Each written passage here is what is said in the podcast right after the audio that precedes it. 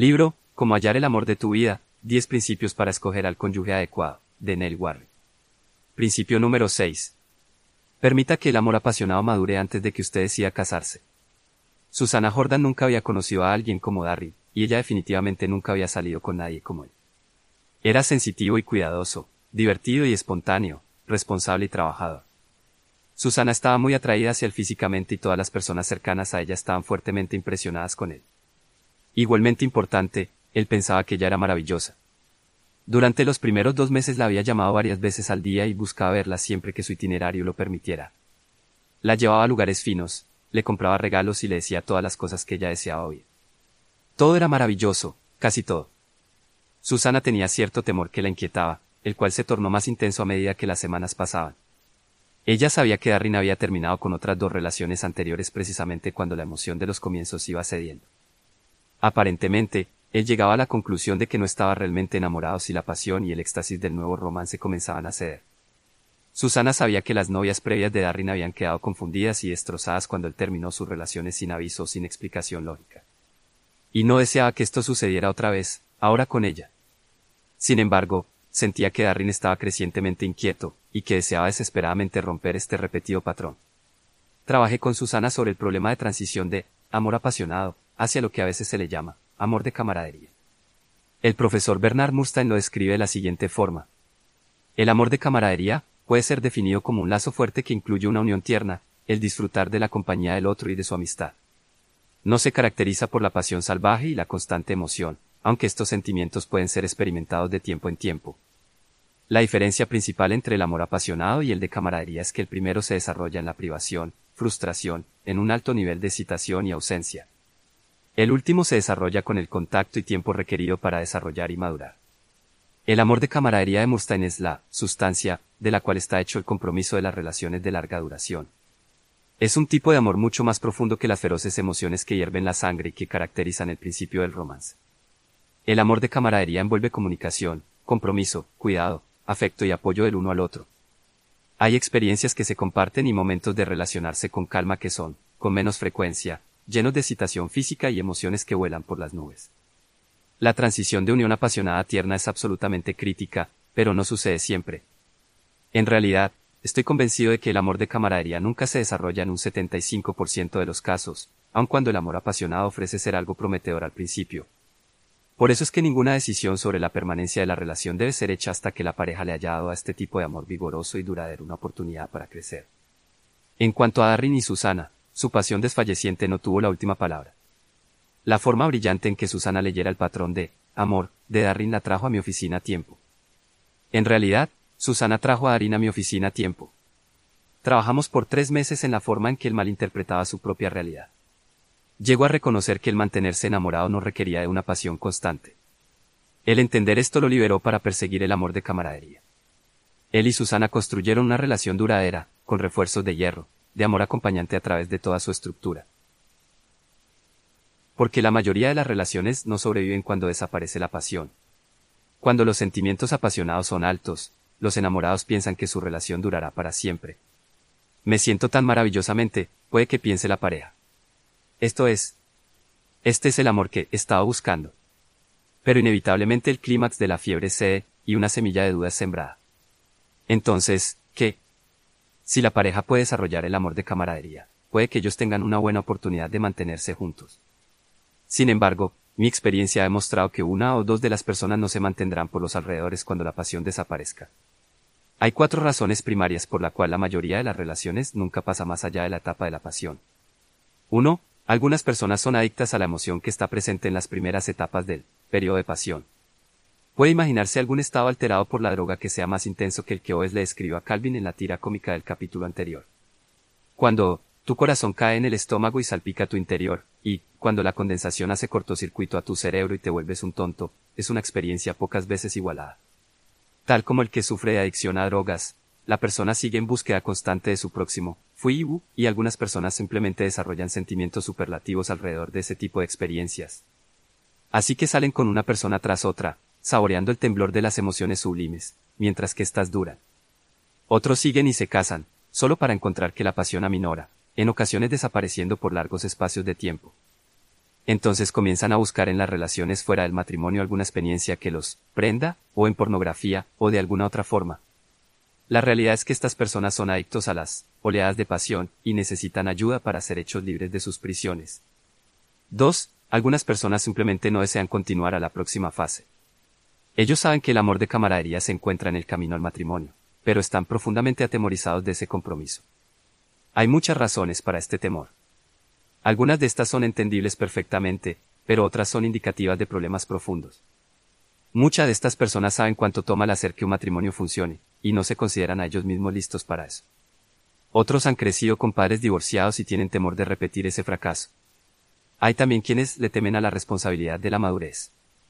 No importa cuál sea el caso, ellos pisan el freno justo cuando la pasión podría comenzar a transformarse en algo más profundo, rehusando permitir que las relaciones continúen. 3. Algunas personas simplemente no saben cómo continuar hacia el próximo nivel. Nunca lo han hecho antes y el reto es mayor que ellos. Significa que deben conocerse más a sí mismos y a la otra persona en niveles más profundos, debiendo trabajar a través de los tropiezos que inevitablemente experimentarán. Conocen bien, y tienen controlada, la etapa de salir juntos, dónde ir, cómo tener conversaciones pequeñas, cuándo llamar para la próxima salida, etc. Pero no tienen práctica en el proceso de exploración interna, de revelarse a uno mismo y escuchar atentamente. Ellos necesitan ayuda para aprender a unir su propia vida con la de otra persona. 4. En ocasiones el amor apasionado no se desarrolla en un amor más profundo porque una o ambas personas reconocen que su relación simplemente no está bien. El asunto no está lo suficientemente fuerte como para soportar los problemas inevitables de la vida matrimonial. Y cuando esto ocurre el proceso de salir ha cumplido su función. Entonces, el veredicto final es, no se case. Aunque esto puede que le traiga tristeza, piense en la alternativa. Alguien ha dicho que el mejor divorcio es el que sucede antes de la boda.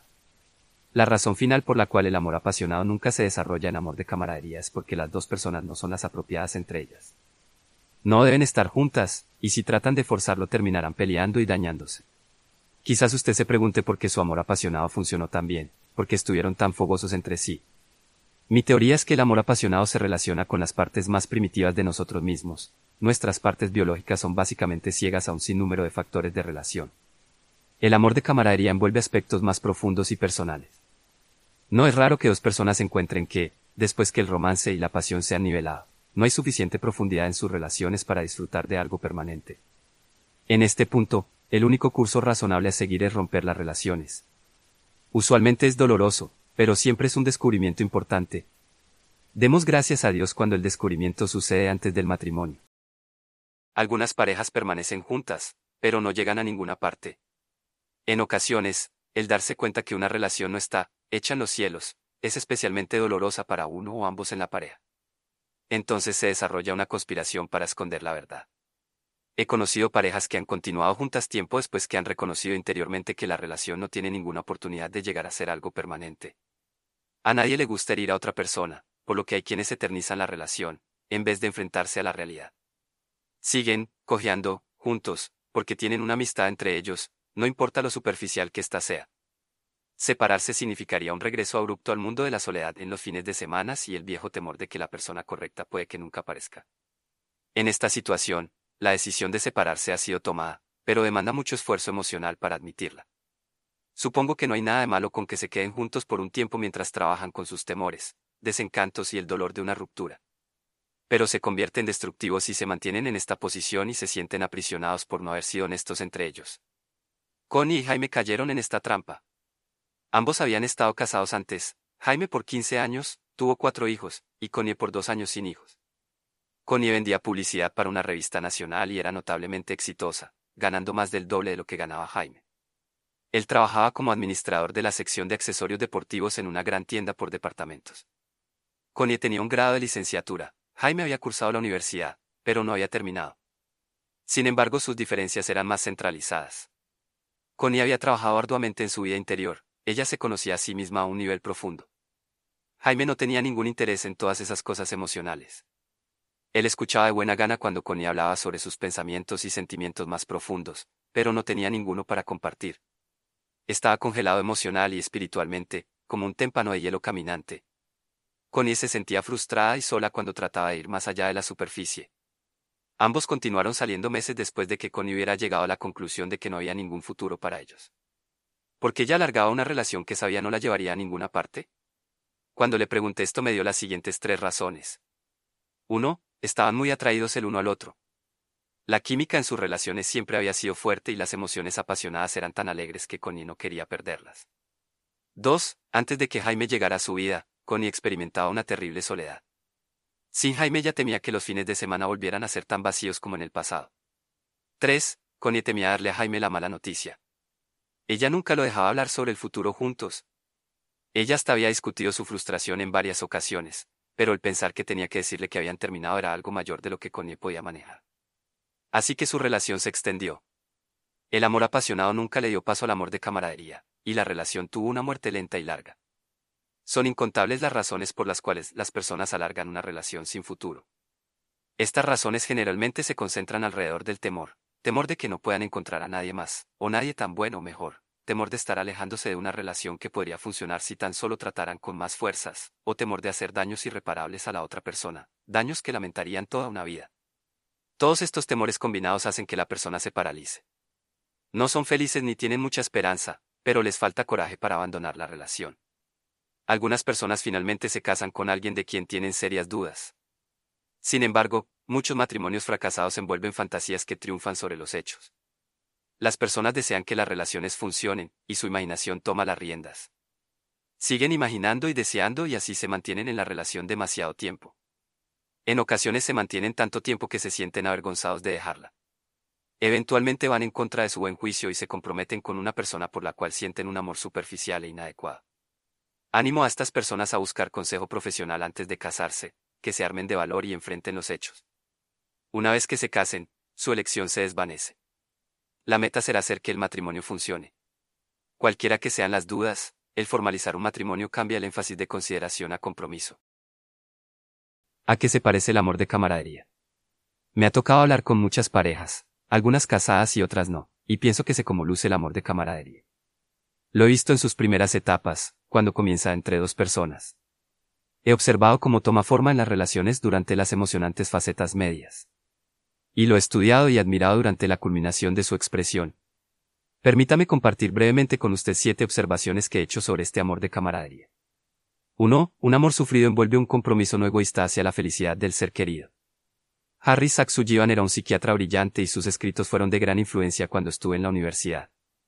Él dijo una vez, el amor comienza cuando una persona encuentra que las necesidades de la otra son tan importantes como las suyas propias.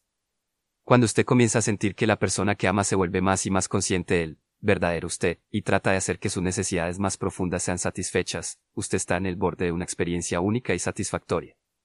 De la misma forma, cuando encuentra que las necesidades y deseos de la persona que ama son tan importantes para usted como las suyas propias, el amor genuino está naciendo. Cuando esa idea se hace clara en usted, entonces comenzará a experimentar el tipo de amor que puede sostener una relación de largo término. 2. El amor de camaradería lo impulsa a disfrutar lo que su pareja disfruta. Permítame compartir un ejemplo de mi propio matrimonio. Me encanta el juego de pelota. Yo soy un incansable fanático de los Chicago Cubs y lo he sido toda mi vida. Si usted es un fanático de los Caps, entonces usted es incansable. La última vez que ganaron un gran campeonato fue en 1908. Si usted es cónyuge de un fanático de los Caps, hay muchas reacciones que puede tener, especialmente si tiene que vivir con las noticias diarias de los juegos. Mi esposa parece haber decidido hace largo tiempo que mi amor por los Caps nunca se iba a desvanecer, no importa lo mucho que tratara de evitarlo. Así que en su amor hacia mí, Marilyn se convirtió en una fanática secreta de los Caps, ella hubiera dado cualquier cosa para que ganaran la Serie Mundial o la entrada a la Liga Nacional o dar simplemente un buen juego. Ella deseaba que yo estuviera contento, por lo que silenciosamente iba a favor de los Caps. Puede que usted dijera que ella inclusive amaba a los Caps, pero soy lo suficientemente inteligente para saber que a quien ella realmente ama es a mí. Ella puede amar a los Caps solo porque tiene profundos sentimientos por mí. A mí me confundía el hecho de que algunas parejas parecían tener tantas cosas en común, mientras que otras tenían tan pocas. Con el tiempo, he descubierto que muy pocas comparten estos intereses de forma natural. Más bien, se desarrolla. Se aman tanto que comienzan a disfrutar lo que disfruta la persona amada. 3. Las personas que se aman profundamente reconocen el valor de desarrollar las tres facetas en sus relaciones, una para él, otra para ella, y la otra para ambos. Esto puede que luzca contradictorio a mi última observación, pero en realidad no lo es. Los intereses comunes son importantes, pero igualmente lo son los individuales. Tengo una hermana y un cuñado que han amaestrado este secreto de amor. Aunque ellos hacen muchas cosas juntos, también tienen tiempo para ellos a solas. Fern es cantante y antigua miembro del grupo internacional Los Sweet Airlines. Ella viaja por toda la nación cantando, siendo juez y pasando tiempo con sus muchas amistades. Su esposo, Dick, es un psicólogo quien fue el primero en atraerme a este campo. Él siempre ha apoyado a Fem en sus actividades artísticas, pero a él le gusta la pesca. Con frecuencia se va a pescar con un grupo de amigos durante una semana en el lago. Los pasatiempos que ellos tienen por separado les proveen una oportunidad de ganar experiencias y refrigerios. Cuando se reúnen de nuevo, encuentran que tienen más que ofrecerse el uno al otro. 4. Las personas que se aman de una forma madura y duradera parecen reconocer la importancia de encontrar identidad individual, y reconocen que esto generalmente surge durante un periodo de calma y soledad. Estas parejas saben que en la profundidad del centro de su ser reposa la mina más rica en significado. El tener éxito en cultivar los pensamientos internos y los sentimientos requiere de un trabajo de eliminación de estáticas, las cuales son parte de la rutina diaria, ruido, que en ocasiones creamos para nuestro compañero a menos que seamos cuidadosos. En un sentido, Ambos individuos de un matrimonio dependen el uno del otro para conseguir la quietud que se requiere para poder explorar esa región interna. Fue Rainer María Rilke quien lo dijo de forma tan acertada, un buen matrimonio es aquel en el que cada uno hace al otro guardián de su soledad. Una vez que se acepta, que aun entre los mejores amigos continúa existiendo una distancia infinita, podrá crecer una vida maravillosa al lado el uno del otro, y si tienen éxito en amar la distancia entre ellos, les será entonces posible para cada uno el poder ver al otro por completo en contraste con el vasto cielo. 5. El amor genuino provee la libertad para compartir su yo real y auténtico con su compañero. Dos personas que comparten con entusiasmo sus descubrimientos individuales sobre ellos mismos, casi no podrán dejar de amarse. Porque es al compartir lo más profundo y las cosas centrales de uno mismo, cuando permitimos a otra persona conocernos realmente. Mientras más seamos conocidos, más podremos ser amados. Si solamente se conocen las cosas superficiales sobre nosotros, seremos amados en forma superficial. 6. El amor de camaradería requiere confianza, y la confianza requiere confiabilidad. Nosotros no formalizamos ataduras con personas en las cuales no podemos confiar, al igual que no escalaríamos una montaña usando una soga gastada. Estoy convencido de que hay varios aspectos a tener en cuenta para llegar a confiar en una persona. Primero, necesitamos tener confianza de que nuestro compañero está genuinamente interesado en nosotros, en nuestra seguridad y crecimiento, en nuestro éxito. Segundo, necesitamos confiar que nuestro compañero mantendrá sus promesas y evitará hacer compromisos que afecten su relación con nosotros. Y tercero, el convertirse en una persona confiable requiere de amor incondicional. Es este nivel de confianza el que hace el amor generoso y genuino algo fuerte, capaz de soportar la prueba del tiempo. 7. Las personas que se saben amar comparten sueños y planes que alcanzarán juntos. En otras palabras, las parejas que sueñan grandes sueños juntos tienden a amarse mejor. Y cuando ellos desarrollan su estrategia de cómo alcanzar sus sueños son, frecuentemente, los más felices. A menudo les pregunto a las parejas que planean casarse, dónde desean estar dentro de 10 o 20 años. Cuando comienzan a responder puedo darme cuenta si han hablado sobre el futuro entre ellos. Si tienen sueños y planes por realizar, entonces me siento inclinado a pensar que lo lograrán. ¿Cómo puede una pareja desarrollar el amor de camaradería? La mayoría de las parejas conoce bien la experiencia del amor apasionado. Es algo que viene en forma natural, instintivamente. No requiere ningún esfuerzo, simplemente sucede. Pero el amor de camaradería es distinto, la mayoría de las veces no se manifiesta así, requiere trabajo. Si la pareja ha experimentado el amor apasionado, ¿cómo podrán desarrollar este amor más único y profundo? Hay una magia que algunas personas parecen tener cuando comienzan a edificar el amor en sus relaciones. Estos suministradores de amor parecen ser capaces de enriquecer no solamente las relaciones románticas sino también las amistosas, y de conocimiento mutuo. Explicaré las características de este amor profundo, describiendo a una maestra de amor. Marnie Frederiksen fue mi asistente administrativo por varios años, cuando me desempeñaba como decano de la facultad. Ella tenía tanto éxito amando a las personas que, al retirarse, todos sus compañeros de trabajo reconocieron que alguien grande había estado entre nosotros, tan grande como quizás no volviéramos a ver de nuevo. Permítame comentarle lo que pude observar sobre sus secretos de amar, tanto en cuanto a la relación con Vernon, su esposo, así como con toda persona que se acercaba a ella. Primero, Marnie tenía la habilidad de hacerle sentir que lo más importante en el mundo era usted, no las decenas de otras personas que la sellaban pidiéndole consejo, no la montaña de papeles que necesitaba procesar, solamente usted. Y era genuina, no actuaba. Ella enfocaba toda su atención en la persona con la que estaba en ese momento. Marnie también escuchaba con tanto cuidado que la gente tenía la sensación de que ella sabía exactamente lo que el prójimo estaba sintiendo, pensando y tratando de decir. A veces sentía como si ella entendiera lo que estaba tratando de decir mejor que yo mismo, y eso me asustaba un poco. Cuando ella decidía amar a alguien no había condiciones. Ese es otro principio universal del amor de camaradería, la habilidad de amar sin condiciones, aceptando a los demás como son. También noté que Marnie nunca dejó de responder con sinceridad. Si ella pensaba que alguien había enredado las cosas, se lo dejaba saber, pero en una forma que dejaba intacto lo valioso del ser del prójimo. Aun cuando tenía que corregir o señalar un error, Marnie hacía sentir que lo amaba, aunque no aprobara sus acciones. Después de un tiempo me di cuenta que podía decir la verdad con tanta exactitud, porque llamaba al interior de la persona, no lo exterior. Ella tenía la habilidad de ver más allá de las fallas exteriores y enfocar su atención en las cualidades interiores. Una de las cosas que Marnie hizo para amar a las personas, todo tipo de persona, era trabajar con ellas. Si alguien tenía una necesidad, ella trataba de suplirla en forma silenciosa. Buscaba la forma de ayudar a las personas que amaba. La vi hacerlo de forma cotidiana por Vernon y por sus tres hijas. Ella no tenía que decir cuánto amaba a estas cuatro personas, ella lo demostraba por la forma que les servía. Increíblemente, ella amaba y trabajaba por todos nuestros estudiantes y miembros de facultad de la misma forma. Pero en cada oportunidad que recibí algo de ella, nunca me quedé con la sensación de que se quedaba necesitada. Parecía que disfrutaba darle a los demás. Ella sabía cómo pasar un buen tiempo mientras cuidaba de las personas que amaba.